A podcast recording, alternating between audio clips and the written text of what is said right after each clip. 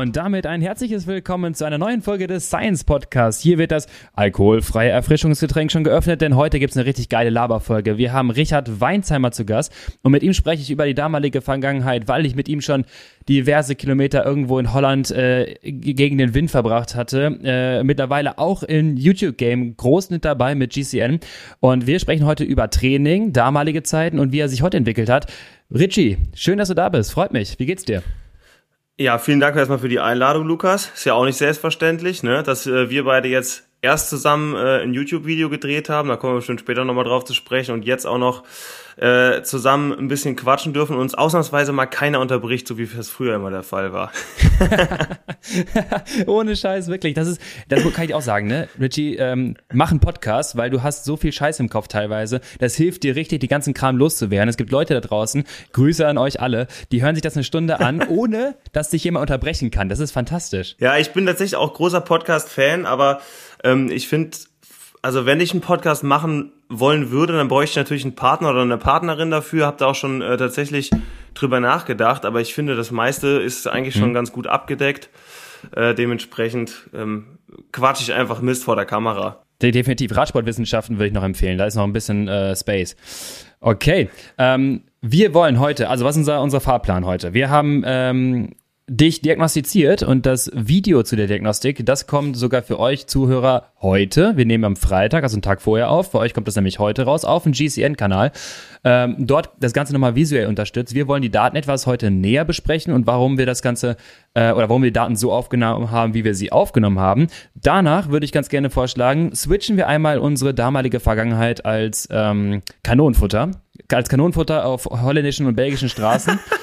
ähm, und äh, die, die äh, Höhen und Tiefen eines KT-Fahrers und was es überhaupt bedeutet. Und dann würde ich ganz gerne von dir wissen, was du im Training gerade aktuell machst, weil du so geil in Shape bist. Und ich behaupte jetzt einfach mal frech, ähm, du bist jetzt gerade besser äh, als damals als Profi. Sag ich jetzt mal einfach von der Leistung.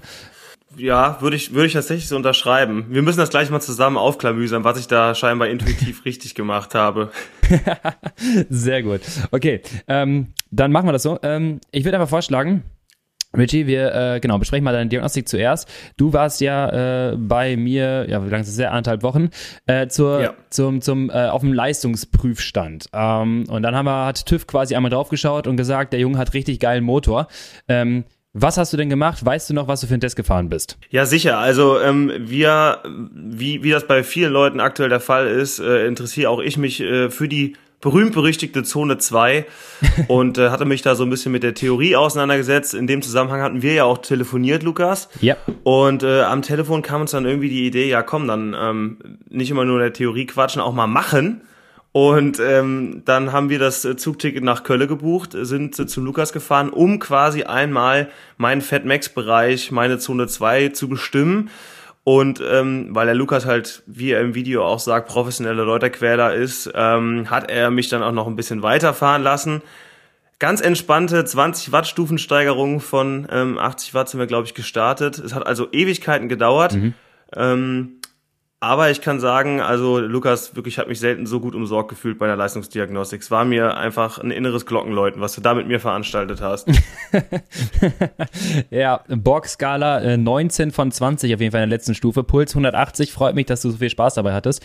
Ähm, genau, wie du schon richtig sagtest, wir haben äh, bei, genau, 100 Watt war es, äh, 20 Watt alle drei Minuten okay. dich fahren lassen, haben dann mit der äh, Spirometrie, also Sauerstoffaufnahme, CO2-Abgabe, einmal dein, äh, ja, deine Effizienz bestimmt und deinen Fettstoffwechsel und Kohlenhydratverbrauch bestimmt.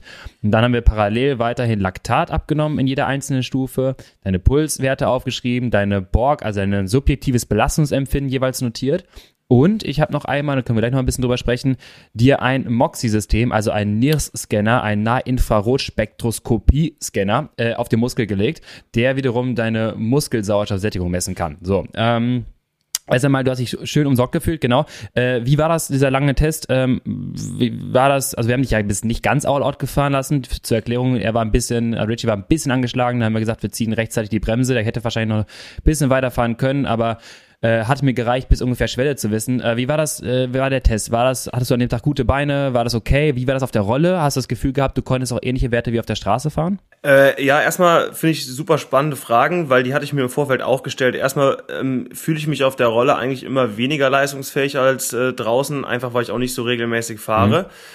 Allerdings war es bei euch im Raum ganz gut temperiert, ähm, also relativ kühl. Äh, das, ich hatte das Gefühl, dass ich sehr gute Beine hatte an dem Tag. Ist äh, ziemlich interessant, weil ich mhm. tatsächlich mhm. am Tag danach dann eine Woche lang maximal krank war. Also war, war, war vielleicht nicht das Allerintelligenteste, aber dafür bin ich ja auch nicht bekannt. Sorry an der Stelle nochmal. Ja, kein Problem, kein Problem. Ähm, ich hatte allerdings sowieso schon immer die Theorie, dass man am Tag, bevor man richtig krank wird, dass der Körper nochmal einmal alles gibt. Ich glaube, deswegen war der Test auch so gut. Das ist eine sehr gewagte Theorie, also nicht nachmachen zu Hause natürlich.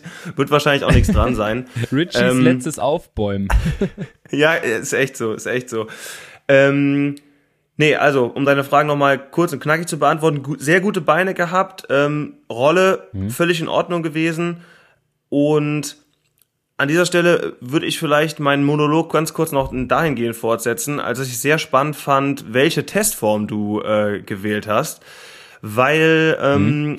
wir uns im Vorfeld, also kann man ja vielleicht auch mal für die für die Zuhörer äh, zusammenfassen. Lukas mich so ein bisschen gefragt hat, okay, äh, bist du noch so ein Fahrertyp wie früher, der eben äh, ja sehr gut anaerob oder lange anaerob fahren kann in den ganz hohen ja V2 Max Bereichen und ich so, ja, das das das stimmt schon immer noch so und äh, ja, wenn ich halt irgendwie einen 10-Minuten-Test fahre oder sowas und dann mit irgendwelchen Formeln da eine FDP berechnet wird, dann bin ich meistens immer sehr, ja, überrepräsentiert. Und von daher war, glaube ich, diese Testform für mich glaube ich, ganz gut, auch wenn sie natürlich hart war, weil es eben ewig dauert. Ähm, definitiv. Also es hatte zwei Gründe. Also Nummer eins, wie du schon sagtest, du hast dadurch, dass du ja, wir messen es in anaerobe Kapazität, Leute. Das müsst ihr euch vorstellen, äh, wenn wir zwei Athleten habt, die, äh, sagen wir mal, gleiche 40 oder 60 Minuten Performance erbringen können oder ungefähr ähnlich, ähm, dann ist der eine vielleicht deutlich besser auf fünf Minuten. Denkst du so, hä, warte mal, wenn ich jetzt hier Prozent von 20 Minuten zum Beispiel rechne, dann äh, kommen wir irgendwie auf unterschiedliche Werte, weil der eine Athlet, in dem speziellen Fall bei dir, äh, ich kann es auch ganz gut, äh, stark über das glykolytische, also Laktat produzierende System quasi den Turbo zuschalten kann und dann, wenn es richtig ernst wird, statt über Sauerstoff hauptsächlich die Energie zu erbringen, nochmal richtig über das Laktatsystem dort einmal ähm, ja quasi anaerob puffern kann. Das Problem an der Sache ist, das kennt ihr auch aus der Folge die äh, Wahl der Qual, unsere äh, Folge über die die Leistungsdiagnostik. Ähm, dass, dass äh, gerade so ein Swift-Test zum Beispiel dich dann stark unter äh, überrepräsentiert, je nachdem, wie weit du halt dann fahren kannst. Äh, und deswegen wollte ich es ein bisschen feiner gliedern. Und Nummer zwei war einmal das Ding, dass ich halt mit Moxie-Daten auch noch genau schauen wollte, in jeder einzelnen Stufe möglichst kleine Schritte zu wählen, zu schauen, was passiert und wann bricht es bei dir ab, genau. Ja, also das natürlich auch und äh, einfach auch, um da die kleineren Stufen zu haben äh, in dem Laktat-Test und dann eben wahrscheinlich auch einfach genau die Entwicklung sehen zu können von allen Werten, von Moxie, von Laktat, äh, äh, ja, genau. von der von der Sauerstoffaufnahme. Ähm, sollen wir mal ein bisschen auf meine auf meine Werte zu sprechen kommen? Geil, lass mal Zahlen talken, genau. Juhu! Ähm, will, was willst du zuerst hören? Also ich meine, du hast schon bekommen die Diagnostik, wir haben sie auch grob schon besprochen, wo, wo wollen wir zuerst drüber reden? Ich finde alles geil. Ähm, komm, wir machen als erstes, äh, würde ich sagen, den Fatmax, das war ja quasi auch der Grund meines Besuchs. Mhm. Ähm, da ähm, ist bei mir also ein Fatmax von 251 äh, Watt bei rausgekommen ja, und der Bereich geht so, äh, oder diese Fatmax-Zone geht so, ja, fängt irgendwie so hinter, irgendwo hinter 220 an und hört irgendwo bei 260 auf, wenn ich das, wenn ich das hier noch richtig äh, in meiner Grafik hier gerade erkenne. Ist das korrekt? Ja. Genau, genau. Also du hast gerade schon richtig gesagt, wir wollten Zone 2 oder Fatmax herausfinden. Leute, für alle, die es nochmal näher beschäftigt, auch da hatten wir, glaube ich, noch eine Folge zugequatscht, hast du ja auch äh, dir, glaube ich, angehört. Ja, die ist mega. Genau, also was, was Inigo San Milan als Zone 2 definiert, das ist nicht das gleiche wie bei Training Peaks, das ist ganz wichtig, sondern es ist der Übergang quasi des, äh, ja, des Stoffwechselbereichs, wo primär oder die, die Mitochondrien ideal hoch genutzt werden bei erträglicher Glykolyse und alles darüber hinaus hast du wieder mehr Typ 2a, also Turbofasern, die dazugeschaltet werden. Sprich, übersetzt heißt es, Fatmax, also höchster Fettoxidationspunkt, danach wird es sich etwas reduzieren. Ähm, und du hast es gerade schon richtig gesagt, 251 Watt, wenn man es jetzt Korinthenkacker genau machen möchte. Äh, und dann halt von der Zone 238 bis 264 Watt ist dein Zone 2 Training. Ähm, Jetzt, bevor wir mit den Daten weitermachen, möchte ich einmal fragen, du warst jetzt natürlich gottheftig krank danach. Ich wollte fragen eigentlich, bist du danach schon mal äh, Zone 2 so ein bisschen gefahren? Hast du das ein bisschen überprüft im Training? Äh, leider nicht, weil, wie du es gerade schon gesagt hast, also ich bin mhm. äh, einmal gestern mit dem Rad zur Arbeit noch gefahren, als mir wieder ein bisschen besser ging und wieder zurück, aber ansonsten mhm.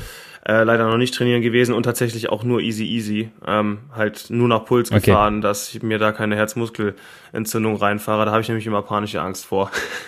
äh, definitiv und das ist auch wirklich schlau und vor allem, da können wir gleich drüber sprechen, das ist ja auch eigentlich nicht, nicht mehr notwendig. Aber ich kann dir eine Geschichte erzählen und zwar an dem Tag noch war ich so motiviert und hatte ich so Bock, weil du mir so ein bisschen auch wieder die Augen geöffnet hast von Zone 2 und ähm, ich sag mal, die der Freitfahrtschein zum Standgasballern. Ja. Ähm, habe ich gedacht, geil, so, so fahre ich jetzt auch nach Hause und bin dann nach Hause gefahren mit dem Rucksack auf, schön durch die Stadt gecruised, hab den Rucksack hier ins Auto geschmissen, damit ich hier nicht hochrennen muss und bin noch eine kleine Runde gedreht, in die Dunkelheit hinein, weil es ein bisschen spät wurde. Egal. Auf jeden Fall habe ich dann die ganze Zeit deine Daten im Hinterkopf gehabt und wusste, der Mann hat irgendwie bei 240, 250 Watt einen 140er Puls. Das kann ich auch. Das habe ich dann auch versucht. Das war auch einigermaßen okay. Ich war auch gut geladen, was Kohlenhydrate anbetrifft. Und da bin ich gefahren. Ich kann dir sagen, mein Sohn tu ist es da nicht. Also ich bin ein bisschen schlechter. Das habe ich dann dahingehend gemerkt. Das ist wirklich, und das ist, kein, das ist total interessant gewesen. Ich habe ein super nices Gefühl gehabt äh, von, von meiner Effizienz, von meiner Atmung. Ich habe mich gefühlt wie Wout van Aert, wenn er solo vorne rausfährt. Also alles läuft so ein bisschen flüssig vor sich hin. Und ich bin ungelogen, fünf Kilometer vor zu Hause, einfach fast direkt stehen geblieben, weil ich aber von einem auf den anderen Moment so einen Hungerast hatte, so grau war. Daran habe ich gemerkt, ich war viel zu stark in der Glykolyse unterwegs, aber es hat sich nicht so angefühlt. Ich habe aber die ganze Zeit mein mein, mein Tank leer gearbeitet und war Punkt 5 äh, vor Ziel, aber wirklich sowas von grau, dass ich erstmal zu Hause erstmal, weiß nicht, was alles reingeschrotet hatte. Irre. Ja, das ist auf jeden Fall eine geile Geschichte. Ich, ich stelle es mir gerade so ein bisschen vor, der übermotivierte Lukas, der da abends nochmal aus dem, aus dem dunklen Köln rausfährt, im Licht seiner Lampe, motiviert wie, motiviert wie früher.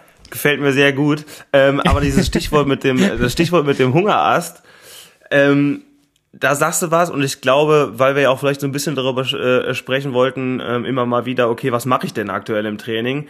Ich würde tatsächlich mhm. sagen, dass das wahrscheinlich intuitiv das Größte ist, was ich, was ich auch so geändert habe, dass wenn ich Standcast fahre, vor allem zum Beispiel dann zur Arbeit, um äh, einigermaßen pünktlich mhm. zu kommen, es ist mir halt wirklich völlig egal, ob das anderthalb Stunden äh, äh, nur sind oder zweieinhalb Stunden. Es wird halt einfach immer ausreichend gegessen, weil ich einfach eine komplette Aversion gegen dieses Hungerastgefühl entwickelt habe, in das ich mich früher tatsächlich häufig einfach freiwillig reinbegeben habe. Und da habe ich wirklich gar keinen Bock mehr drauf. ganz, ganz, ganz spannender Punkt, weil ich weiß noch auch zu unseren Zeiten, äh, um jetzt ähm, ja, nicht den einen oder anderen mal namentlich zu nennen, aber da wurde auch teilweise nur noch Mineralwasser geäxt nach einem 200 ja, Kilometer Radrennen, um irgendwie nochmal abzuzehren und dann maximal noch einen Apfel und hinten im Bus der letzte Reihe gepennt äh, und dann gesagt, ja, ja, ich kann jetzt hier durch abnehmen und morgen mache ich ja eh kein Training und ich kann ja. mir halt einfach nur herleiten, du kannst ja nicht an, also du kannst dir nicht vorstellen, wie Katabol unsere Stoffwechsellage damals gewesen sein muss, wenn man Voll. dann versucht nach dem Rennen nicht die Speicher aufzufüllen, sondern auch abzunehmen. Das ist ja absoluter Vollbullshit. Aber weißt du, für mich ein ganz prägendes Buch, mega dämlich eigentlich, ist es, äh, ist diese autobiografische Abhandlung der Karriere von äh, Tyler Hamilton. Oh ja. Und ähm, ich meine, mir war schon damals, ich bin ja jetzt auch nicht komplett doof, mir war schon damals bewusst, okay, der Mann hat halt überall auf seinem Körper, äh, wo eine Fläche frei war, sich ein Testopflaster drauf geklebt ähm, und war auch sonst mit allen äh, Wassern gewaschen, sag ich mal, und hat geglüht. Aber mhm ich habe diese Szene im Kopf, wo er halt quasi beschreibt, ja, dann sind wir da jeden Tag fünf, sechs, sieben Stunden äh, trainieren ja, gefahren genau. und danach halt immer 1,5 Liter Cola Zero und eine, zwei Schlaftabletten und dann einfach bis zum nächsten Tag ähm, einfach durchschlafen.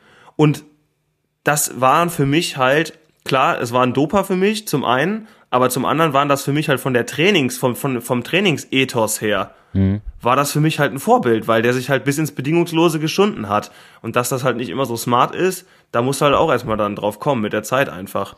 Ja, definitiv. Und gerade unsere Zeit, also wann waren wir, ich nenne, ich nenne uns jetzt mal Profis, ähm, ja. wann waren wir äh, Mini-Profis? In der Zeit äh, irgendwie 2015 bis 2017, ähm, 18, das war irgendwie so die, äh, po also da kamen so die, die, die Geschichten der Dopingsünder aus ähm, den 2011, 12er Zeiten, gleichzeitig alle so diesen Chris Froome äh, abnehmen waren gleichzeitig, alle ja. müssen leicht sein äh, und irgendwie war das eine ziemlich behinderte Kombi. Ich muss auch mittlerweile sagen, also äh, ich habe an dem Punkt, ich habe glaube ich die letzte, ich habe das ja vier Jahre gemacht und das letzte halbe Jahr habe ich kaum irgendwie noch Rennen bekommen. Das Team hat mich nicht wirklich mehr eingesetzt äh, und dann habe ich auch irgendwie zwischendurch nochmal auf ge äh, gepfiffen, was, was da passiert. Habe einfach gesagt, komm, ich äh, esse jetzt mehr, ist mir alles scheißegal, ich mache mal ein bisschen mehr Pause und hatte mal Punkt zum Wochenende, richtig geile Beine zum Rennen, habe auch auf einmal vier, fünf Kilo verloren in äh, acht Wochen, glaube ich, und auf einmal immer richtig Schub gehabt zu den Rennen, wo es halt sein musste. Und ich glaube, das war ein riesen, riesen Gamechanger, einfach mal, ja, sich vorzubereiten für die Rennen und nicht mehr nur kaputt zu machen.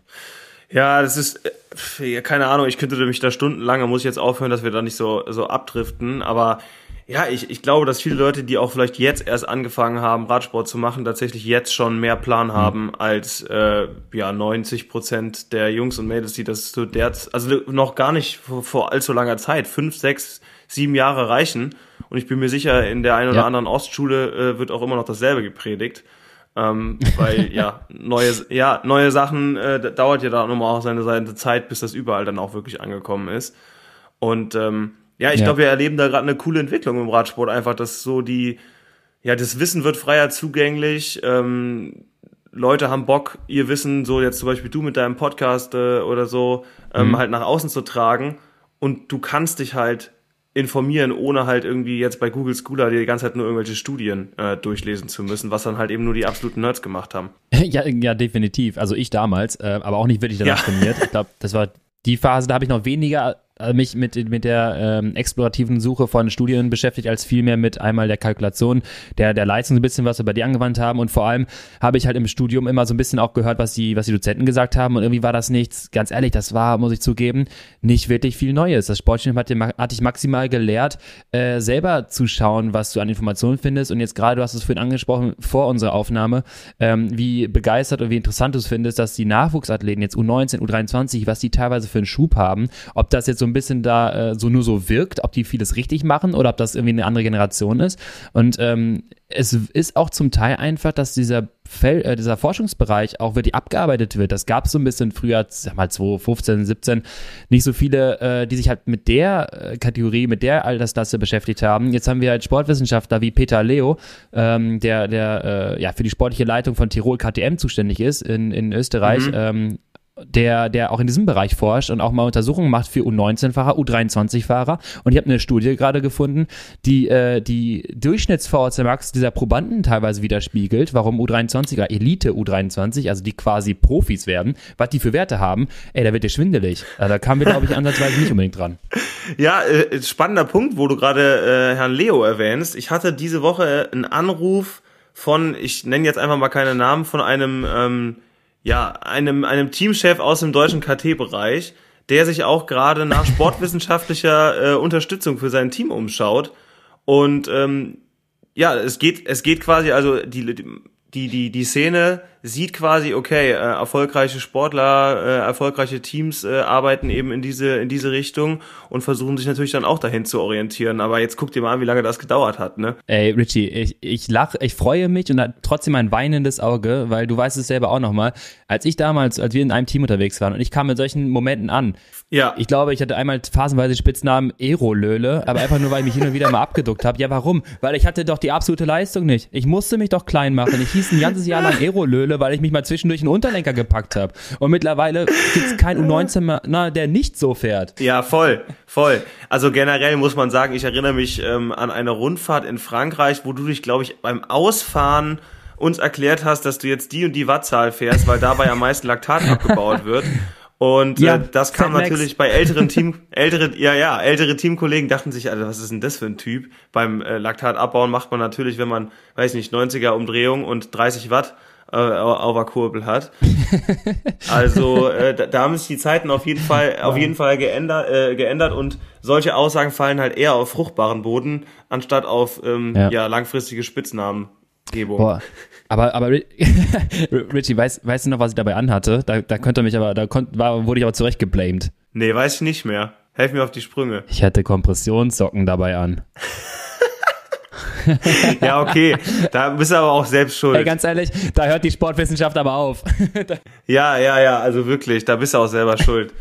Das, das kannst du ja komplett vergessen. Das ist ja Quatsch. Zu Recht. Geil. Apropos, apropos Rundfahrt in Frankreich, apropos Rundfahrt in Frankreich, ich habe ne, ich hab Statistik rausgesucht, äh, Richie, um mal jetzt dich mal hier ein bisschen vorzuheben. Ähm, dein größter Erfolg sportlich, wie würdest du ihn beschreiben? Boah. Mm, mein größter Sport, Ich kann es dir sagen. Ich kann es dir sagen. Ja, sag, komm, schieß los. 16. Platz irgendwo im tiefsten Frankreich wahrscheinlich. 15. Platz bei Tour ja. de Loire-Ercher 2017 und zwar nur deswegen, weil du vor späterem Tour de France Gewinner Jonas Wingegaard ins Ziel gekommen bist. Ja, das ist ja geil, Alter. Da hast du, das ist, ja, da machst du mir eine richtige Freude jetzt hier aber mit, dass ich das nochmal erfahren darf. Das ist geil. Übrigens, ähm, ich merke schon, das, Lukas, du hast es angekündigt, es wird eine Lava-Folge, wir kommen vom Höllchen aufs Stöckchen. Aber die Tour de Loire Echea war tatsächlich damals das Rennen, wo ich gemerkt habe, okay, ich werde kein Radprofi werden. Weil. Ach was, aber jetzt erzähl warum. Weil diese Rundfahrt war einfach so also ich hatte super Form, ich habe mich echt gut gefühlt. Ähm, ich glaube, das war auch das Jahr, wo ich äh, im Studium im Winter kürzer getreten bin und richtig durchgezogen habe, so wie das halt damals mein Standard war, mit dem richtig durchziehen. Mhm. Ähm, und die ersten zwei Etappen liefen super. Ich glaube, ich war 16. oder 17. oder sowas und 15. und hatte auch das Gefühl, ähm, ja, gut Zug auf dem Pedal zu haben. Und dann kam die dritte oder vierte Etappe, ich weiß nicht mehr ganz genau.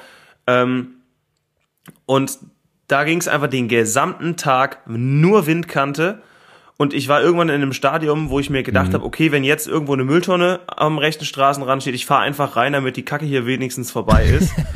und weißt du, ich, ich war gut und ich bin auch gar nicht schlecht gefahren. Ich war dann auf der Etappe irgendwie 60. da, die gesamte Nationalmannschaft ist an dem Tag rausgeflogen und ich habe es ins Ziel geschafft. Aber du weißt halt einfach, ja. ich wusste in dem Moment einfach, okay, wenn du gut bist, kannst du hier trotzdem immer noch maximal mitfahren, wenn die großen Jungs halt anfangen. Ja, ja, ja. Aber ich kann dir sagen, Ed Clancy war noch hinter dir. Also auf der Ja, Etappe. klar, natürlich.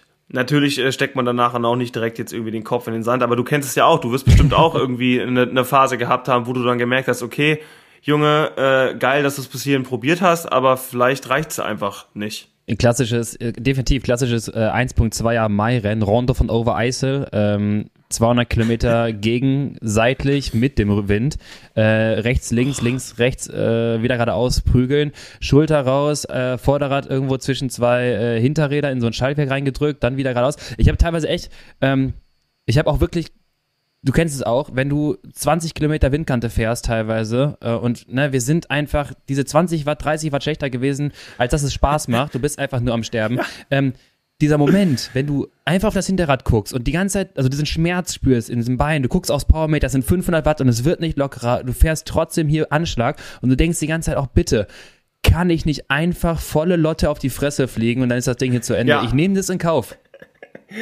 Ja, es ist wirklich, man, man bringt sich da in mentale Stadien, das ist äh, teilweise wirklich der absolute Wahnsinn. Aber ähm, wo du, wo wir gerade über die Tour de Loire Cher und irgendwelche Windkantenrennen in Holland gesprochen haben, äh, habe ich hier nebenbei immer noch den Leistungstest auf und habe da gerade mein Gewicht gesehen. Das war bei 73,8 Kilogramm ähm, ja, am Testtag ja. gewogen. Ich weiß gar nicht, ob mit oder ohne Hose. Musste ich mich, aus, musste ich mich nackig machen? Ich glaube nicht. Ähm, ist aber auch egal. Worum es mir ging, ist, dass ich nämlich weiß, dass ich bei der Tour de Loire Echer damals dachte, ich bin mega in Shape, weil ich hatte nur 67, irgendwas auf der Waage vor dem Rennen. Ja. Und ähm, ja, jetzt wie gesagt, halt so ungefähr fünf bis sechs Kilo schwerer, wobei ich auch schon deutlich schwerer war. Ich war auch mal bei 75, 76 Kilo ähm, jetzt aktuell. Und äh, da vielleicht auch so ein bisschen die Frage von mir an dich, der auch wahrscheinlich ja viele Athleten und Athletinnen ähm, in, in der Leistungsdiagnostik hat, ist das mit dem Gewicht, mit diesem mhm. niedrigen Gewicht immer noch so ein Riesenthema oder merkst du einen Trend, dass die, dass die Sportler vielleicht auch einen Ticken schwerer sind? Ähm, ich muss sagen, es ist immer noch ein Thema auf jeden Fall. Da finde ich auch, gehört es viel mit Aufklärung dazu. Du hast ähm, gleichzeitig, das muss ich jetzt einmal zitieren, genau 73,8 Kilogramm äh, beim Testtag auf die Waage gebracht und jetzt kommt's, nur 9,6 Prozent Körperfettanteil und das irgendwie Ende, Ende März, Anfang April. Ähm, das ist wirklich nicht viel. Das ist noch in Ordnung. Man muss jetzt sich keine Gedanken machen, keine Sorgen machen. Man kann durchaus mal, wenn es äh, heiß hergeht, Richtung 7 Prozent vielleicht mal runter phasenweise. Aber dann braucht man sich nicht wundern, wenn stoffwechselmäßig irgendwann alles einbricht, weil die hormonelle Stoffwechsel Trainingslager da nicht mehr richtig hinterherkommt. Testosteron fährt runter, äh, die Trainingsanpassung ist nicht mehr da und wir kommen in das sogenannte äh, Übertrainingssyndrom-Problematik. Ähm, und leider, was heißt leider, es ist immer noch eine gewisse Relevanz da. Viele sagen immer an einem gewissen Punkt, jetzt muss ich an Gewicht arbeiten. Dabei haben sie eine Schwelle von irgendwie 260 Watt und denkst du, nee, Bro, das ist jetzt gerade nicht dein Problem. Wir können da noch ein bisschen was am Motor machen.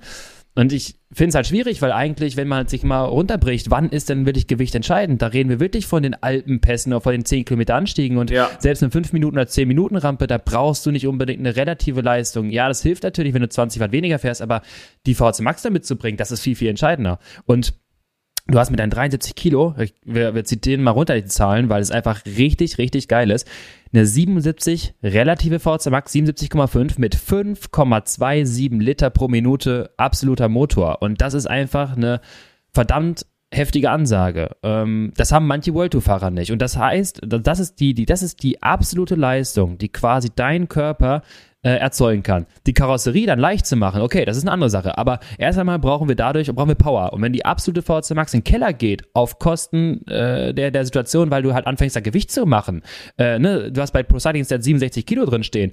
Äh, ich habe auch ja. übrigens 68, glaube ich, drin stehen. Das ist die größte Lüge, oh. die ich jemals gesehen habe. ähm, lass ich aber so stehen. Äh, dann, dann, dann ist das Problem, ne, dann arbeitest du an der falschen Stellschraube. Ja, auf, auf jeden Fall, auf jeden Fall. Ähm, hatte ich direkt noch eine Frage an dich.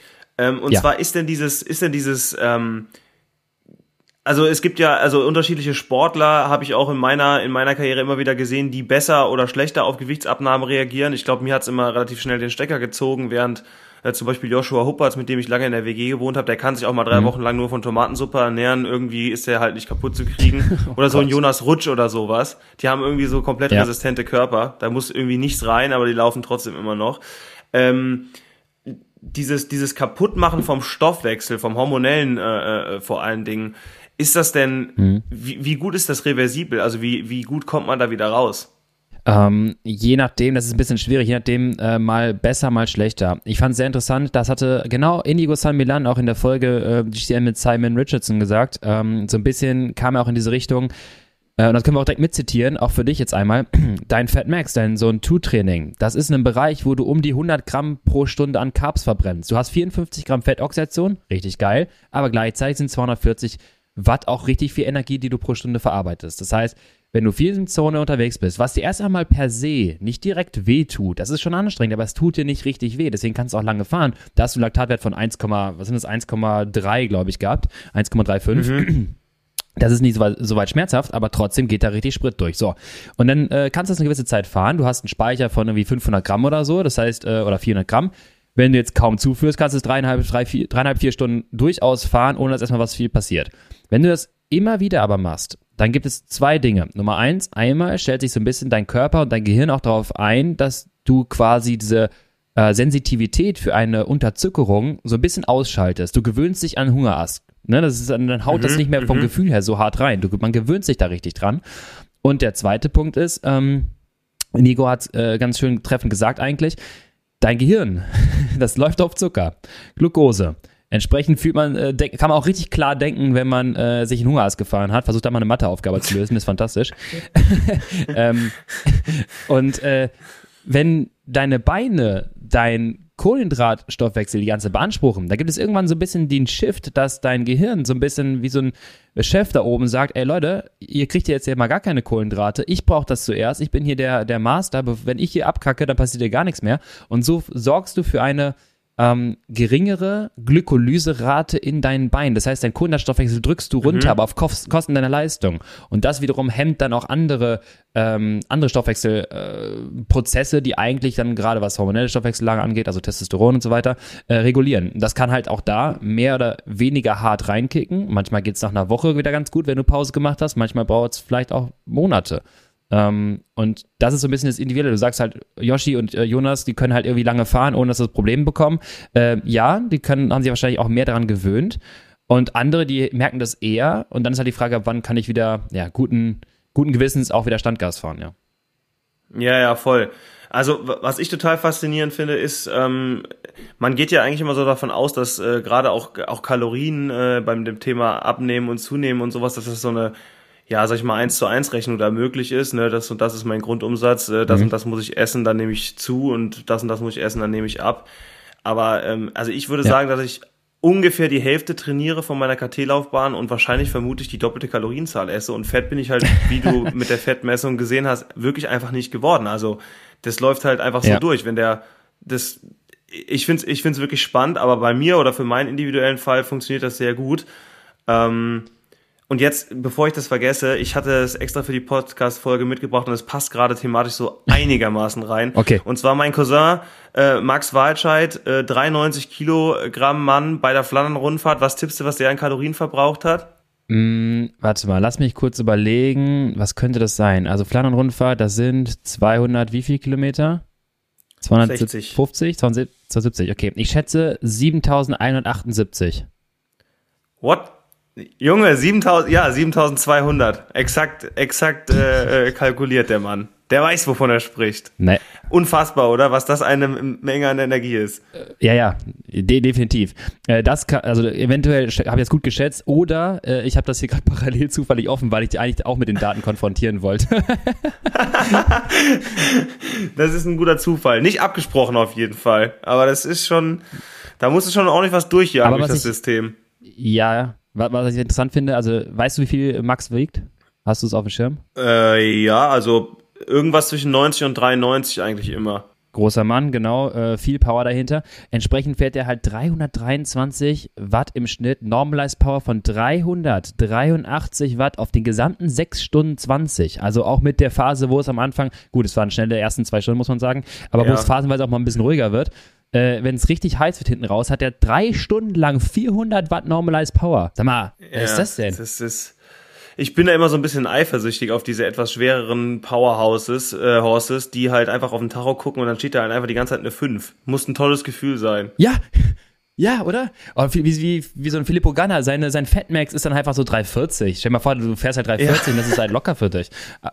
Äh, und das ist, was ich meine. Ah. Da bin ich halt, ne, da bin ich gerne auch Ultra-Fan von schweren Fahrern. Jetzt mal bitte nicht falsch verstehen, aber ganz ehrlich, absolute Power ist doch richtig, richtig geil. Und wenn wir halt von Rollwiderstand sprechen bezüglich des Gewichts, ja, aerodynamisch, okay, ne, aber auch die Fahrer können sich halt klein machen. Da sehen wir an Gunner, der kriegt auch einen guten Voll. CDA mit seiner Körpergröße hin.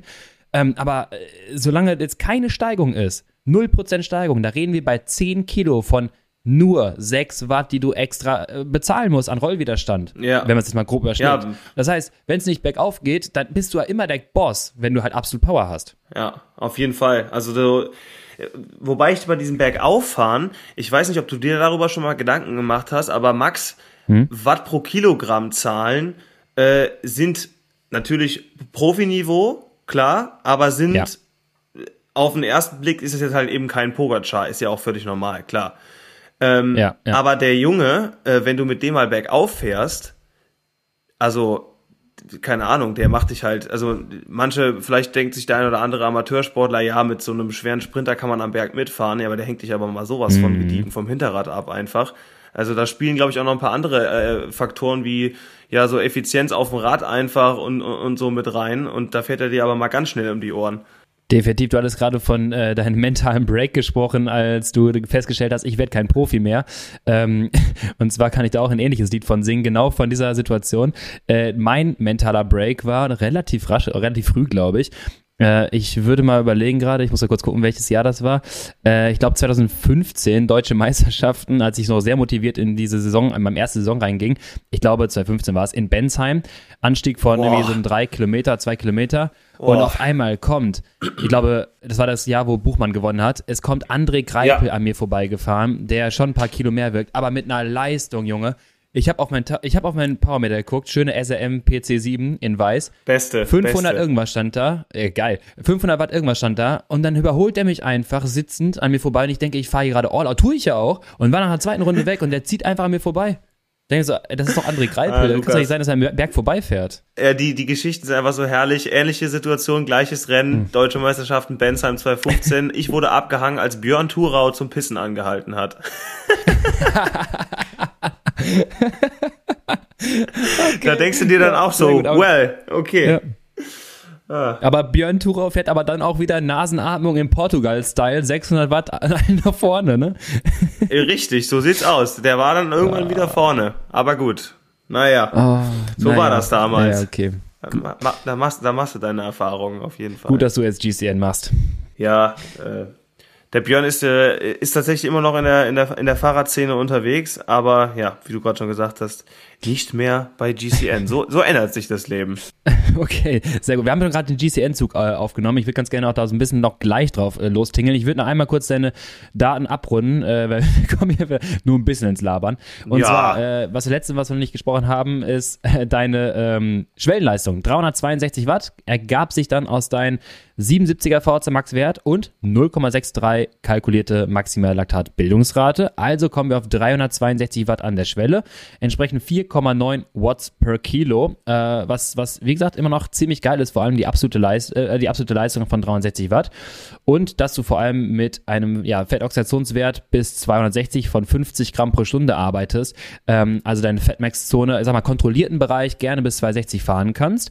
Ähm, was ja mhm. auch dort, das finde ich sehr, sehr interessant, das ist ein bisschen diese große Frage, die große Kunst so ein bisschen auch von einem Pogacar und von anderen Fahrern. Was unterscheidet die World Tour äh, Exceptional Athletes, heißen die immer in der, äh, in der Wissenschaft, was unterscheidet die nochmal von den anderen World Tour Fahrern? Naja, der, dessen Fat Max Bereich ist halt 5 Watt pro Kilo oder 5,5 Watt pro Kilo. Das ist ein bisschen ist verrückt. Unfassbar, ähm, ja. Da hat irre. Da hat der 1,5 Millimol Laktat, das tut ihm nicht ganz weh. Und wenn er dann quasi seine Attacke setzt, dann kommt er aus dem erholten Zustand, wo andere schon Sweet Spot oder on the edge an Schwelle kratzen, dann legt er halt erst los.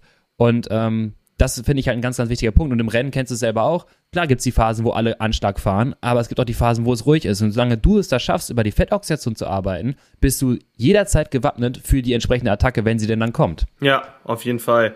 Also ich finde äh, find, find meine Testergebnisse, ich habe auch das letzte Mal einen Leistungstest gemacht äh, mit Spiro, wahrscheinlich 2017 oder sowas. Und äh, auch ohne danach mir das so ganz genau anzugucken und dann auch nochmal mit dir drüber zu quatschen und so. Ähm, ich finde es sehr, sehr, sehr, sehr spannend tatsächlich, mhm. weil wir wollten ja auch so ein bisschen über mein Training quatschen, weil ich tatsächlich ja. nicht mal sagen würde, dass ich überhaupt trainiere im herkömmlichen Sinne. Ähm, also ich habe, ich fahre eigentlich gar keine Intervalle. Also wirklich nichts, ja. weil ich einfach keine Lust mehr auf dieses, ähm, okay, ich gehe heute raus und fahre, äh, weiß ich nicht, irgendwie ein Hit-Training oder sowas mache ich eigentlich gar nicht mehr oder ich kann das eigentlich weglassen, mache ich nicht mehr. Ähm, ich fahre halt zur Arbeit hin mit Standgas und zurück meistens locker. Das sind äh, tatsächlich aber 40 Kilometer pro Strecke. Ja, weil du mal zu spät bist. Ja, ja, ja. Hör mir auf, hör mir auf davon. Ey, Tobi, Tobi Knaub muss morgens immer warten am Treffpunkt. Wobei die Woche war ich ganz gut. ähm, ähm, und ansonsten würde ich sagen, dass ich einfach äh, langsam und äh, langsam aber sicher die Freude am Fahrradfahren wieder gewonnen habe. Und äh, dass ja. das für mich persönlich echt scheinbar auch immer noch in den anaeroben Bereichen ähm, ja gut gut funktioniert, einfach mal nur so aus Spaß im, im, im Training halt einen Berg hoch zu ballern. Genau, das ist es halt. Also du hast ja gerade schon gesagt, du fährst zwar keine strukturierten Intervalle, aber du fährst hier wieder deine Intensität und für alle, die jetzt gerade ähm, ja fast den Podcast schon ausstellten wollten, weil sie einfach persönlich angegriffen wurden. Zu Recht allerdings, äh, wenn der Mann sagt, er fährt keine Intervalle und hat da so eine, so eine Leistung, die er da aufs, aufs Parkett bringt. Ähm, der hat auch schon einige, und das muss ich auch immer wieder mehr anhören von anderen Leuten. Ähm, ich sag immer gerne Talent, also Anpassungstalent, dass der Körper anders reagiert auf äh, Ausdauerreize. Man muss aber auch dazu sagen, wir beide haben auch, wie wir gerade schon sagten, Stunden um Stunden auf irgendwelche Windkanten ja. irgendwo in der Walachei gelitten. Und du haben halt diesen ganzen Kram schon hinter uns. Unser Körper hat auch schon ein gewisses Level mal erreicht. Dann machst du eine gewisse Art Pause, äh, trainierst ein bisschen, springt der Körper so ein bisschen schneller an. Ähm, und das darf man nicht vernachlässigen. Und was du halt machst, das finde ich sehr interessant, mit deinem unbewussten Zone-2-Training. Aber Leute, jetzt bitte aufpassen, dass nicht alle da rein rennt und einfach nur Standgas durch die Gegend äh, ballert, weil ihr denkt, ich habe jetzt hier die Freifahrtkarte. Äh, hier ziehen sie über los und fahren sie 240 den ganzen Tag äh, gezogen. Ähm, das ich glaube, das funktioniert in deinem Kontext, also will ich ein bisschen mutmaßen, aber ich glaube, es funktioniert in deinem Kontext sehr, sehr gut, weil du hast irgendwo gewisse ähm, Anpassungsvorteile, also gerade weil du schon mal eine hohe VHC Max hattest und die triggerst du mit einem hohen kalorischen Load in der Woche. Das heißt, mhm. wenn du mehr Intensität fährst, hast du ja mehr Kalorienumsatz entsprechend pro Stunde und auch entsprechend dann in der Woche. Das kann jetzt nicht jeder Hans Dampf draußen zu Hause so nachtrainieren. Ähm, wird bei mir auch nicht funktionieren. Ich habe ja gemerkt, ich gehe total daran krachen, wenn ich nicht aufpasse mit meiner Kohlenhydratversorgung. Und wenn du dann ein gewisses Trainingslevel oder Trainingsload erreichst in der Woche, dann kannst du genau das triggern, was schon mal richtig gut war. Und dann geht das auch viel, viel schneller. Deswegen ist wahrscheinlich so ein bisschen das, was du machst, fuck, ich bin zu spät, Standgas ab zur Arbeit und dann zwischendurch mal Intervalle drauf. Gar nicht so verkehrt für das, was du eigentlich schon super konntest. Ja, auf jeden Fall. Und ich, äh, weil du gerade eben auch gesagt hast, äh, einige ja, Zuhörer sind jetzt geneigt, den Podcast abzuschalten. Ich wollte jetzt auch überhaupt nicht, oder ich bin der Letzte, der von sich behauptet, dass er nicht äh, seriös Radsport betreibt. Ich äh, habe weniger Struktur drinne, weil ich mir einfach mental damit besser klarkomme, mir nicht immer so über alles im Kopf zu machen. Aber ähm, mhm. Leute, die mit mir viel Zeit verbringen, wissen schon, dass es mir sehr, sehr wichtig ist, viel Sport zu machen in der Woche ähm, und auch immer noch sehr, sehr wichtig ist, ja, äh, so keine komplett ausufernde Ernährung zu haben. Also ich bin schon immer noch ähm, mit dabei, weil mir das einfach Spaß macht. Ähm, und das ist auch immer ja. noch Arbeit. Also ich bin wirklich niemand, der jetzt einfach so sagt, ja, ich bin halt jetzt einfach fit, sondern ähm, ja, man muss da, man muss da auf jeden Fall was für tun und das Übertalent bin ich jetzt mit Sicherheit auch nicht. Ähm, ich würde sagen, aktuell für den Aufwand bist du ein Übertalent, also für den, sag mal, den trainingstechnischen Aufwand im Sinne von strukturiertes Training, da auf die Leistung zu kommen, bist du ein Ausnahmetalent, weil es würden jetzt in dem Aufwand nicht so viele hinbekommen, aber man muss dazu sagen, dass du natürlich auch vorher schon die letzten Jahre investiert hast dafür ja. und dass du zum Beispiel viel Standgas fährst und so, das könnte ich dir auch sogar äh, anhand der Daten replizieren und zwar, äh, was wir noch gar nicht besprochen hatten, äh, ist Moxie-Daten, da können wir gleich auch direkt ableiten, was dein Potenzial noch wäre, äh, wo wir hingehen können. Ähm, willst du hören? Ja, auf jeden Fall, schieß los. Du, wir hatten es ja schon mal ein bisschen bequatscht, aber ich finde dieses, dieses Moxie-Teil finde ich wirklich interessant. Äh, da musst du mal mehr von machen. Ähm, mach mal okay. da mal mehr. mach, mach, mal mehr. Äh, und zwar folgendes. Also Moxie, äh, Nahinfrarotspektroskopie, was macht das Ding? Äh, wir legen einen Sensor auf den Muskel, der ein Licht in dein, oder durch deine Haut, durch dein Fettgewebe in den Muskel schießt. Einfach ganz normales Infrarotlicht. Und dort haben wir gewisse sauerstoffbindende Teilchen. Ob, wenn die Dinger mit Sauerstoff gebunden sind, also wenn quasi ein kleines Transportprotein ein Sauerstoffmolekülchen hat, dann reflektiert das das Licht anders zurück als ein ungesättigtes Teilchen. Und darüber kriegen wir ganz gut hin, okay, wie viele generelle Proteinteilchen haben wir in deinem Muskel vorhanden. Das wird dann in relative Menge Gramm pro Deziliter angegeben, also irgendwie so 12, 13 Gramm pro Deziliter. Und wie viel Prozent davon sind gerade mit Sauerstoff gesättigt? Also wenn wir 13 Gramm pro Deziliter an Teilchen haben, 50 Prozent gesättigt sind, dann haben wir entsprechend äh, 6,5 Gramm pro Deziliter mit gesättigten äh, Sauerstoff ähm, im Muskel vorhanden. So, da die Erklärung. Erstmal ganz kurz, war das verständlich gerade, Richie? Ja, ich bin mitgekommen. Ich, ich habe mich aber auch sehr konzentriert jetzt, okay. muss ich sagen. Das ist für meine Verhältnisse schon gar nicht so schlecht. Aber mach weiter. okay, super. Also, dass wir einfach nur verstehen, ne, was dahinter steckt. Jetzt ist das, der reine Wert an sich jetzt gar nicht so stark aussagekräftig. Wir müssen das in Bezug setzen. Und zwar Bezug zur Leistung. Es macht nämlich einen Unterschied, ob du 70% oder 60% gesättigte Teilchen bei Easy Trainingsintensität hast oder wenn du dich ausbelastest. Letzteres bedeutet zum Beispiel, viel gesättigte Teilchen, wenn du All-Out fährst, neigt dazu, erkennen zu lassen, dass du quasi genug Sauerstoff an den Muskel ranführst, aber lokal im Muskel gar nicht alles wegverarbeitet wird. Und das ist ja interessant zu sehen. Ne? Also wir sehen, ne, du hast eigentlich die Möglichkeit, viel, viel mehr Energie zu erzeugen, aber es wird gar nicht genutzt. Also deine Fabrik hat nicht genug äh, ja, Maschinen, um die Ware zu verarbeiten, die einfach da im Muskel vorliegt. Ähm, und was bei dir besonders auffällig ist, ist so ein bisschen dein ja, latentes Standgasfahren. Und das sehen wir dann nicht an den Daten der absoluten SMO2-Werte, diese Prozentzahlen. Hast du die mal angeschaut? Habe ich dir schon mal geschickt? Ja. Ja. Äh, tatsächlich, wir hatten die okay. auch im, äh, im Video selber, hatten wir sie auch besprochen. Genau. Ähm, ja, genau. Die sind hier am Start. Was genau, und zwar, genau, ich zitiere mal runter. Also Start ist bei der Leistung von 100 Watt. So, erst einmal haben wir dort 56% gesättigte Teilchen, das ist okay. Dann kletterst du, also wir sehen dann eine Art Änderung deines Stoffwechsels. Du durchblutest deinen Muskel mehr. Du springst dann bei 120 Watt auf 71 äh, Prozent, dann 72, dann 77 Prozent. Cool. Danach 74, 71, 70, 69 und so weiter. Das heißt, wir können sagen, mhm. ab 160 Watt hast du quasi geht schon wieder bergab. Also du hast den maximalen Sättigungspunkt bei 160 Watt. Danach ja. wird, wird schon vermehrt quasi der absolute Wert wieder unterschritten, also wir haben geringere äh, Prozentnutzung der Teilchen. Mm, das ist interessant zu sehen, weil du, ich weiß nicht, sag du mir, fährst du viel 140 bis 160 Watt? Gar nicht. Also ja, genau. Also, also wirklich, weil weil ja, also ganz selten halt einfach mal, aber meistens will ich fahre viel Fahrrad dann einfach schneller. genau das ist es halt. Und da sehen wir halt so ein bisschen, dass da etwas Potenzial halt liegt, weil ähm, es zeigt ja, dass dein der Punkt, wo ich sag mal, der effizienteste äh, Sauerstoffnutzungspunkt ist quasi ab 160 Watt überschritten. So, weil danach werden vermehrt Typ 2a, also ne, Turbo-Benzinerfasern, Muskelfasern dazugeschaltet. Diese sind im Verhältnis zu ausdauernden Typ 1 Fasern etwas verschwenderischer mit Sauerstoff. Die werden jetzt quasi ab dort schon vermehrt zugeschaltet und dann sind, sinkt die maximale Sättigung. Also der Punkt ist dann quasi überschritten und dann werden die Werte etwas geringer. Mm, mit Zunahme der Leistung ist es auch irgendwo logisch, weil du musst auch mehr Sauerstoff nutzen, okay. Aber es wäre natürlich cool, wenn du diesen Wert ein bisschen länger aufrecht hältst. Jetzt kommt der Punkt von 260 Watt. Denn dort sehen wir zum ersten Mal, dass du mit der Sättigungskurve deutlich abfällst. Wir hatten davor ja. 71, 70, 69, 68, 4 und der nächste Wert ist eine 65 und dann 61.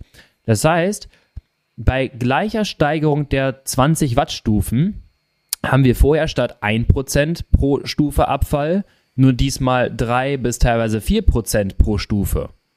Und das impliziert so ein bisschen, dass halt deine, deine Benzinerphasen so richtig quasi reingeschmissen werden. Ab 260 gibt es richtig den, die Spritfasern und die ziehen den Sauerstoff weg wie sonst was. Und das ist übrigens auch dann halt der Übergangspunkt zu Zone 2, beziehungsweise halt Zone 3 dann. Ja, voll. Also ich, kann man sehr, sehr gut nachvollziehen. Ähm, wer, die, wer die Grafik parallel zur Podcast-Folge quasi haben will, der muss dann einfach einmal kurz nochmal das Video da auf Pause drücken. Da sind die Moxie-Daten nämlich auch mal genau. einmal mit integriert. Da kann man sich das ein bisschen besser vorstellen. Ähm, und kann das da ganz gut nachvollziehen. Also das bedeutet, ähm, du, du würdest sagen, äh, also auch so ein ganz easy Training, ähm, was man jetzt in mein Hirn auch erstmal reinbekommen muss, das 160 Watt dann äh, äh, ja einfach ein, ein seriöses, sinnhaftes Training und nicht eben nur zur Regeneration äh, ja. da ist. Ähm, würde dann ja. in dem Fall einfach Sinn machen. Jetzt, ja, genau. Es gibt ein Problem in deiner Situation. Du bist kein Vollprofi und 160 Watt würde bedeuten, du hast halt wenig kalorischen Umsatz in der Woche, weil 160 Watt sind halt nicht so viel Energie wie 260 Watt. Ähm, das heißt, um dein Level zu halten von deiner hohen VC Max, müsstest du sehr, sehr viel Fahrrad fahren im, in, in der Zone 160 Watt. Profis können das machen, die können viel Umfang fahren bei sehr, sehr niedriger Intensität. Das ist es, ähm, ne, dieses 200 Kilometer, äh, wie gab's äh, die, die Trainingseinheit? Cottbus, Moskau, Cottbus, glaube ich, ne, bei den, äh, auf dem Internat. Klassiker. Ähm, Klassiker, Klassiker 100, 100 Kilometer nach Polen, umgedreht und wieder zurück. Entschuldigung, dass ich dich unterbreche. Du vergisst die legendären ja. äh, Trainingseinheiten von unserem ehemaligen Trainingskollegen Robert Retschke der die ähm, ja. hinter, hinter Motorrad 280 Kilometer äh, Motortraining gemacht hat. Wie hieß das denn noch gleich? Die sind dann bei Bastogne gefahren. Bastogne-Runde, Bastogne-Runde. Bastogne-Runde, ja. Von Aachen Bastogne-Runde. Ja, moin. Also der, der Lüttich Bastogne Lüttich eigentlich nur so ein bisschen, also der als Training, Anführungsstrichen. Ja, das ist, das ist irre. Auch da können wir über die Sinnhaftigkeit so ein bisschen diskutieren. ähm, aber die Sache ist halt, ne, du, du, siehst halt, du müsstest halt wirklich locker fahren, dieses äh, typische lang locker Osttraining nenne ich es jetzt einfach, äh, hat ja auch eine gewisse Daseinsberechtigung. Nicht immer bei jedem, aber bei dir sehen wir halt, es macht irgendwie schon Sinn, weil das hast du auch in letzter Zeit stark vernachlässigt. Weil wir halt sehen, dass du relativ zeitnah auch bei geringeren Intensitäten von 180 und 200 Watt, auch wenn der Puls dann bei 110 irgendwie rumdümpelt oder 120, ähm, hast du halt schon quasi Spritfasern, die du brauchst. Und dann ist die Frage, wo ist denn noch dein Potenzial groß?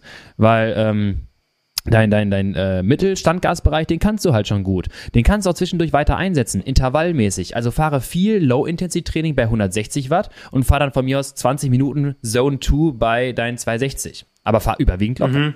Ja, ja, das ist ja das auch, glaube ich, ähm, was du im Podcast mit äh, Lennart besprochen hattest, dass in der Realität halt ja. dieses, äh, dieses Zone-2-Training eher Zone-2-Trainingsblöcke sind, äh, in denen eben bes bestimmte genau. Minutenzahlen, keine Ahnung, zweimal 20, dreimal 20 oder sonst irgendwas, äh, eben Zone 2 gefahren wird. Ähm, fand ich nämlich zum Beispiel sehr interessant, weil ich glaube, dass viele Leute, die zum Beispiel die Videos äh, äh, von Herr Milan äh, mit meinem Kollegen Cy Richardson gesehen haben, irgendwie gedacht haben, okay, mhm. alles klar, also jetzt 70 Prozent meiner Trainingswoche in, in so ein Tour rumgasen, weil That's it.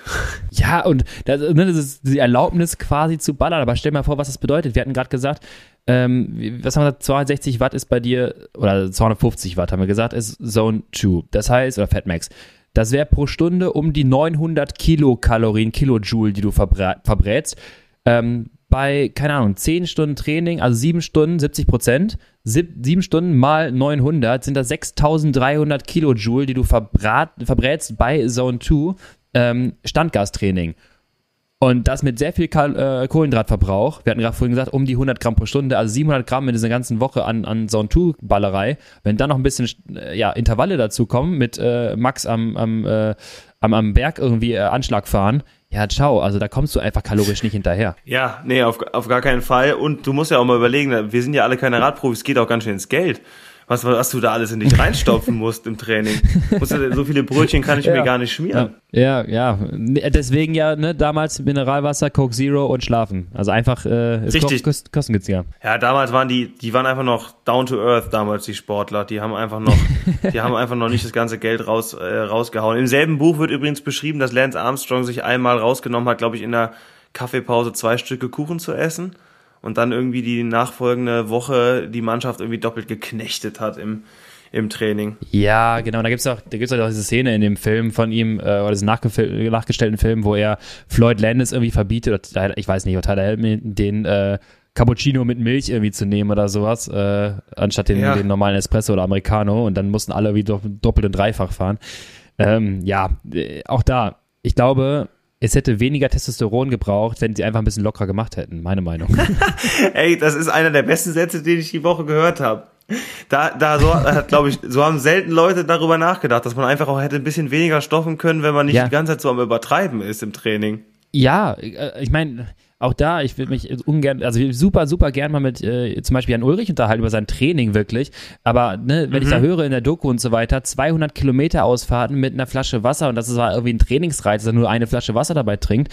Ähm, ja, ah, da muss man auch sagen, man, man kann auch dann eigentlich gar nicht daran viel besser werden, weil wenn die nicht unterwegs, aber zwischendurch um das Training herum richtig, richtig, richtig Gas geben an der, am Buffet, ähm, dann kannst du eigentlich das Training nicht überstehen, ohne dass du stark katabol wirst. So, und dann kann ich auch verstehen, ja. dass man über den Winter eine gewisse, eine gewisse Grundsubstanz, nenne ich es jetzt mal, mit in die Saison reinbringen muss, wenn man so trainiert, ist ja klar. Ja, das äh, macht auf jeden Fall Sinn. Ähm, dann könnten wir ja mal die, die Zuhörer einfach dazu aufrufen, eine Crowdfunding-Kampagne für dich zu starten. Du brauchst ja nur 25.000 Euro, dann kannst du ja bei Ulles Retour dann mitfahren. Ja, stimmt. Und da freut er sich bestimmt, wenn du dann neben ihm einfach herfährst und ihn die ganze Zeit über sein Training ausquetscht. Ja, ich, ich hau ihm einfach so ein kleines Mikro an, an die Weste und dann äh, äh, frage ich mal, wie es wie es war. Und ich glaube, ich glaube am Ende die Kernaussage wird wahrscheinlich immer sein, dass sie halt geballert sind. Ich glaube, irgendwie sowas war das, wird das wahrscheinlich sein. ja, äh, vermutlich schon. Da gibt's ja auch die ein oder andere Geschichte. Ähm, ich habe jetzt noch eine Frage an dich, Lukas, die Bitte. ich mir auch im Vorfeld so ein bisschen überlegt hatte, weil ähm, also mir macht totale Freude, mich mit dir über diese Trainingssachen zu unterhalten und ich würde sagen, ich habe ein gewisses Grundverständnis, habe ja auch im zumindest Bachelor Sportwissenschaft studiert und da kriegt man ja, wie du es gerade eben schon gesagt hast, aber auch wirklich nur die Basics mitgegeben. Mhm. Ähm, und ja, finde es auch cool, dass das Thema immer größer wird. Ähm, aber würde ich einfach gerne fragen, was du denn äh, in der Zukunft vorhast mit deinem, mit deinem Wissen. Einfach so, ja noch so ein bisschen anzustellen. Bleibst du äh, in der, Co also willst du deine Coaching-Ecke weiter ausbauen? Könntest du dir vorstellen, auch irgendwie mal äh, bei einem Team oder sowas zu trainieren? Ähm, willst du dein eigenes Ding machen? Willst du es über Social Media äh, äh, groß machen? Weil ich glaube, dass du da jemand bist, dem, ja, dem man in Deutschland oder generell im deutschsprachigen Raum kann man auf jeden Fall jede Menge lernen und eigentlich könnte sich so ein KT-Team auch einen Lukas Lörn an Bord holen. ähm, also erstmal danke, dass du so einen Auftakt und so eine richtig geile Werbung in meinem eigenen Podcast für mich machst. ja, ich überweis die Kohle später, Junge.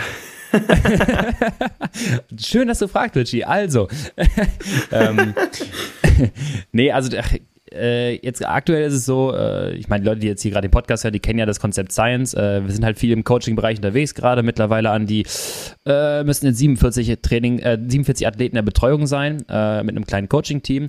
Aber wie du schon sagst, wir haben auch Pläne, das ein bisschen größer zu machen. Die akuten Schritte, die wir demnächst gehen wollen, wie wir ich sag mal, den Radsport revolutionieren wollen, gerade hier in Deutschland, die werde ich jetzt noch nicht verraten. Das machen wir, wenn es soweit spruchreif ist. Aber ich kann dir sagen, wir arbeiten schon gerade an einer Idee, wo wir versuchen, so ein bisschen mal mehr die Leute ähm, abholen zu können, also viele Athleten, Athletinnen abholen zu können. und äh, auch ein bisschen, ja, auch was für, unser, für unsere Zukunft machen zu können. Äh, da werden wir auf jeden Fall demnächst mehr erzählen. Und dann, ja, auf jeden Fall Bock mal mir das anzuschauen. Und ich glaube auch, dass es, ich finde es aber sehr interessant, du hast gerade schon interessant gesagt, mit KT zum Beispiel, ähm, viele Teams machen schon vieles richtig, muss man einfach sagen. Die machen es deutlich besser. Und allein die Tatsache zum Beispiel, wenn wir über äh, Kohlenhydratversorgung sprechen, ähm, da möchte ich jetzt auch gar nicht direkt den einen oder anderen Teamchef äh, irgendwie ankreiden. Wir wussten es damals nicht wirklich besser, aber du kennst auch die Etappen, 200 Kilometer äh, mit zwei Riegel, zwei Gel. So, mittlerweile, äh, das haben ja. wir vom Team bekommen, das war so ein bisschen die, die Vorgabe. Und wie, du greifst jetzt noch mal rein. Da hast du deine sechs extra Gels heimlich irgendwie von zu Hause mitgebracht, in die Trikottasche reingepackt, weil wir dachten, oder ne, die, die Sportlichen, die habe ich dann mitgenommen aus dem letzten Rennen, als ich DNF gemacht habe. Ist ja klar. Ja, ja, ja. Joshua Huppert brauchte das übrigens nicht denn der hat ähm, immer die äh, Nutella, Erdnussbutter, Croissant-Diät gemacht vor den Radrennen und hat davon einfach acht Stück gefrühstückt. Der war versorgt, der war abgedeckt, der Junge. Ah, geil. Liebe ich. Ähm, ja, und das ist halt so, ne, das sind damals, das finde ich ein super geiler Vergleich irgendwie, weil das ist so ein bisschen unser, unser ja, Stand gewesen damals, äh, unser Wissensstand, sind entsprechend auch so gefahren und da braucht man sich irgendwie nicht wundern, wenn man Tag drei einfach kein äh, Gas mehr auch richtig aufs Pedal bekommt. Gerade wir zwei Hochglykolyter äh, Benzinfahrer. So, mittlerweile habe ich halt auch U19er. Ich habe einen U19, den ich begleite, habe ich hier im Podcast auch schon mal gesagt. Der hat letztes, letztes Jahr das erste Bundesliga-Rennen gewonnen. Der ist mit Race Cup von MON gefahren. Das sind 120 Gramm Carbs pro Stunde, die er sich da reingestellt hat. Boah. Drei Stunden lang. Also 360 Boah. Gramm Carbs extra. Und er meinte, ich weiß nicht, was los war, aber ich habe bis zum letzten, bis zur letzten Minute nicht das Gefühl gehabt, mir geht der, mir gehen die Beine kaputt. Ich konnte drauf treten, wie ich wollte. Ähm, und da ja. muss ich sagen, um den, den, den, den Turn irgendwie zu bekommen, ähm, was du vorhin sagtest, äh, den Nachwuchs und so weiter äh, mehr zu supporten, mehr Informationen zu leisten für genau das, finde ich sehr, sehr wichtig. Aber ich merke aber auch, was es schon jetzt aktuell für eine, in Anführungsstrichen, Professionalisierung in diesem Radsport gibt, ohne jetzt viel mit teurem Material um die Ohren zu hauen und Windkanal und sonst was, brauchen wir gar nicht drüber reden, sondern einfach die Tatsache, ja, warte mal, ich verbrauche viel Kohlenhydrate, also führe ich auch nach oder äh, ich weiß, ja. mein Lockertraining ist locker, also fahre ich auch mal locker. Und dieser angesprochene Athlet, der Nick, der fährt auch seine entspannten 180, 170 Watt Grundlage auch bei 350er Schwelle. So, und da muss man sagen, der macht vieles richtig. Das haben wir früher nicht. Ja, Nee, auf jeden Fall. Ich, ich finde es generell cool, ähm, dass durch diese ganzen, äh, durch diese ganzen Erkenntnisse und dadurch, dass das Wissen einfach ja breiter zugänglich ist, viele Leute auch lernen, ihren Körper ihrem Körper richtig zuzuhören. Das ist mir irgendwie immer ein ganz wichtiges Thema, dass mhm. man halt eben nicht nur auf seine weiß ich nicht, auf seine Apple Watch oder auf seinen äh, Wahoo drauf guckt, sondern dass man eben auch so ein bisschen weiß, ja, okay, ja. Ähm, wenn ich jetzt gerade hier dieses Gefühl habe, dann liegt das daran und ähm, es ist auch okay, dieses, dieses Gefühl zu haben und da eben ähm, ja, sich nicht nur auf die Daten zu versteifen, sondern lernen die auch so ein bisschen einfach einzuordnen, entspannt zu bleiben, wenn es irgendwie mal nicht läuft und äh, ich glaube, umso früher man damit anfängt, äh, umso besser ist es vermutlich am Ende. Ja, genau. Und einfach mal so ein bisschen, genau, ich finde, so ein bisschen die Information, und das ist so ein bisschen das, den Anspruch, den ich zum Teil habe, die, die Information verbreiten zu können. Ey Leute, die Kohlenhydrate sind zum Beispiel nicht eure Feinde. Ähm, und äh, ja. führe auch mal nach und ne, von mir aus macht deine Erfahrung. Natürlich soll jeder sich mal grau fahren, Hungerast fahren, dann weißt du auch genau, wie es anfühlt und weiß auch entsprechend, was zu vermeiden gilt. Ähm, aber einfach mal so ein bisschen darauf aufmerksam machen, Leute, ne, ver du verbrennst viel Carbs, also führe auch nach, du solltest locker fahren, dann mach es, du solltest intensiv fahren, dann fahr auch intensiv und versuch dich mal grob an deiner Zone zu halten, hat schon irgendwo einen Grund. Ähm, so, das ist so all diese kleinen Mini-Faktoren, die dir dann helfen sollen, die wir eigentlich wissen, aber dann selber früher nicht gemacht haben. Bevor ich, ganz kurz, ich mache meinen Monolog hier weiter. Ähm, Trainingslager mit dir, ich glaube, es war das zweite Jahr, ich weiß es nicht oder erste Jahr, ich fahre mit Joshua Huppertz in die Führung ähm, Richtung ähm, ich, oh Mann, der Ort weiß ich nicht mehr, wir haben auf jeden Fall Kuchenstopp gemacht. Wir fahren jeden Tag die Führung mit 300 Watt. Ich weiß nicht, ob du das noch weißt. Klar. Fährt ja heute noch, der Mann. Ja, 300 Watt Standgasführung. Und ich, mir tat das weh irgendwann, ne? Und ich, wir haben schon vier Stunden auf dem Tacho und ich guck, äh, denke mir so, komm, eine so halbe Stunde, also 20 Minuten Führung schon. Ich denke mir, komm, ey, das, ah, ich muss irgendwas sagen, aber ne, wie kannst du es jetzt zeigen, dass du jetzt nicht angenockt bist? Okay, ich reiß mich jetzt zusammen, ich kann nicht mehr hol Tiefluft, versuch so Halbnasenatmung, guck nach rechts rüber. Hey Yoshi, wollen wir nicht mal aus der Führung gehen? Guckt er mich an? Nö. Und zieht einfach weiter. Ja, moin.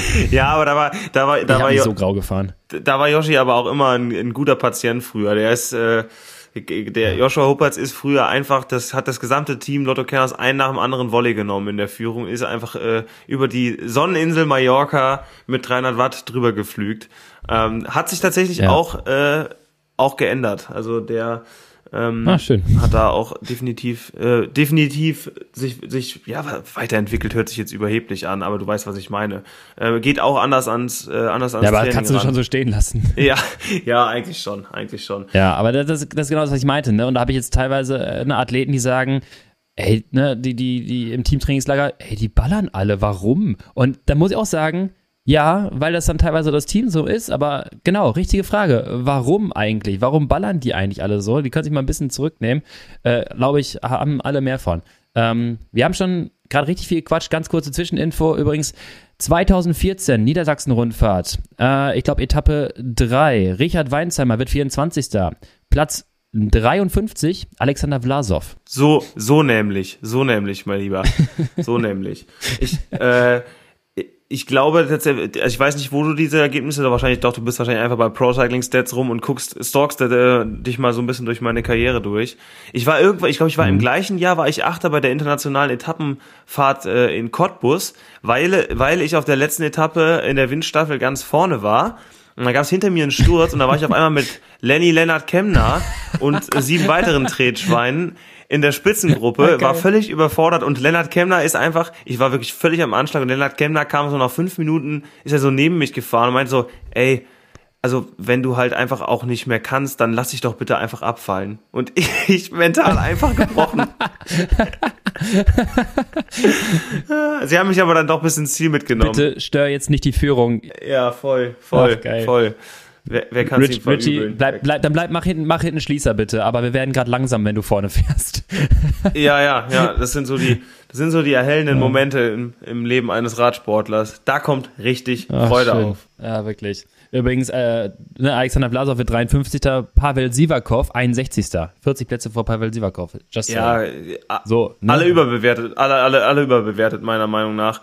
Ähm, äh, wir haben, wir haben ja heute Samstag, morgen ist Paris-Roubaix. Äh, ich nehme an, wir werden wahrscheinlich so langsam gegen Ende der Folge äh, ankommen. Haben wir schon über eine Stunde hier ja. die Leute Folge, vollgeschwallt.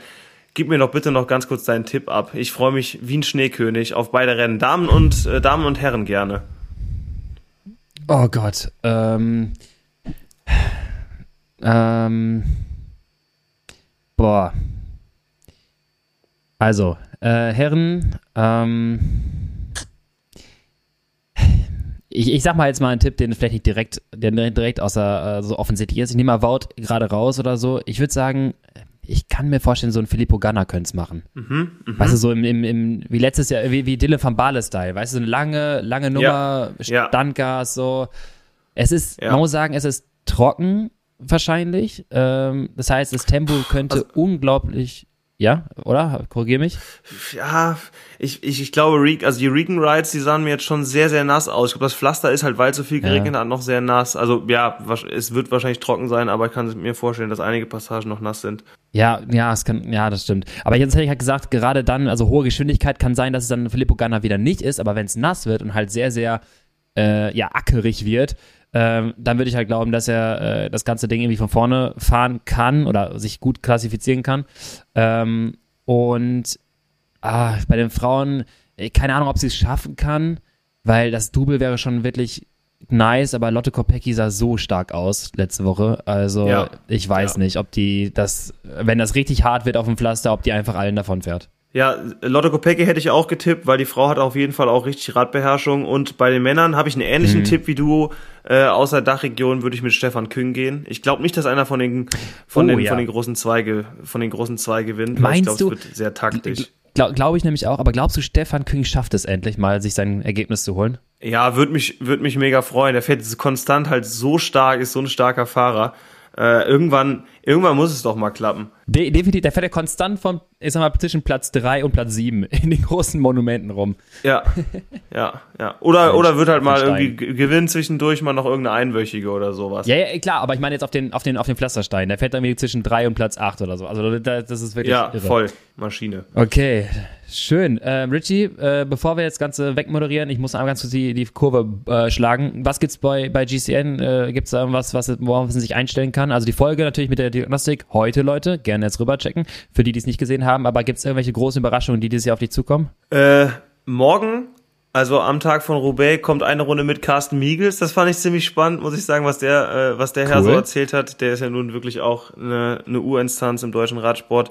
Äh, Tobi und ich wollen nochmal die 400 äh, auf Mallorca angreifen, den zweiten Versuch. Beim ersten Mal sind wir ja krachend gescheitert. Ach, geil. Und ähm, es war auf keinen Fall das Bier am Bierkönig. Ähm, mein mein Schwiegervater in Spee, äh, der die Videos auch ab und an mal guckt, aber jetzt nicht so tief im Radsport drin ist, ist der festen Überzeugung, es war das Bier im Bierkönig. ähm, da hat, hat er schon gut, hat er schon gut rausanalysiert. Ähm, ja, und ich habe mir in den Kopf gesetzt, tatsächlich einen Ironman zu machen. Ähm, ich hab's schon gehört. Ich bin da gerade so ein bisschen in der Planungsphase. Es ist vor allem schwierig, das zu filmen, weil man da kameratechnisch, kann man ja vielleicht auch mal erzählen, musst du natürlich auch erstmal einen Platz auf dem, auf dem Kameraboot kriegen. Äh, du brauchst eine Drohnenfluggenehmigung, mhm. was in Frankfurt wegen des Flughafens auch nicht so einfach ist, um da dann am Ende auch ein cooles Video draus zu machen und nicht den Ironman eben einfach nur gemacht zu haben. Ähm, ja. ja, also ich bin noch kein Meter geschwommen dieses Jahr, aber ich habe irgendwie Bock darauf, mir da mal einmal richtig zu geben. Oh Leute, also verfolgt bitte auf jeden Fall Richie bei seinem Ironman-Versuch. Ich finde es sehr, sehr, ich habe sehr viel Respekt davor, dass du äh, so dämlich bist und dich dafür wirklich anmeldest und das machen möchtest, aber ich finde es halt richtig geil und vielleicht quatschen wir demnächst nochmal über deine Pacing-Strategie, äh, was man am besten ansetzen kann, aber das wird ein richtig geiles Abenteuer. Gerne, gerne, das können wir gerne machen. Okay, Judy, dann äh, war es das. Es war jetzt, genau, Stunde acht haben wir schon gequatscht. Deswegen, ich wünsche euch noch sehr viel Spaß äh, beim, was auch immer ihr gerade macht, äh, beim Wohnung putzen, Kuchen essen oder locker Radfahren. Genießt äh, morgen Roubaix, genießt heute das Video von GCN. Es war Richie am Start, es hat mich mega gefreut. Es war ein geiles Gelaber. Äh, gerne noch mehr davon. Danke dir. Vielen, vielen Dank für die Einladung. Danke, dass ich hier sein durfte. Danke fürs Zuhören und dicker Kuss an alle da draußen. Tschüssi. Tschüss.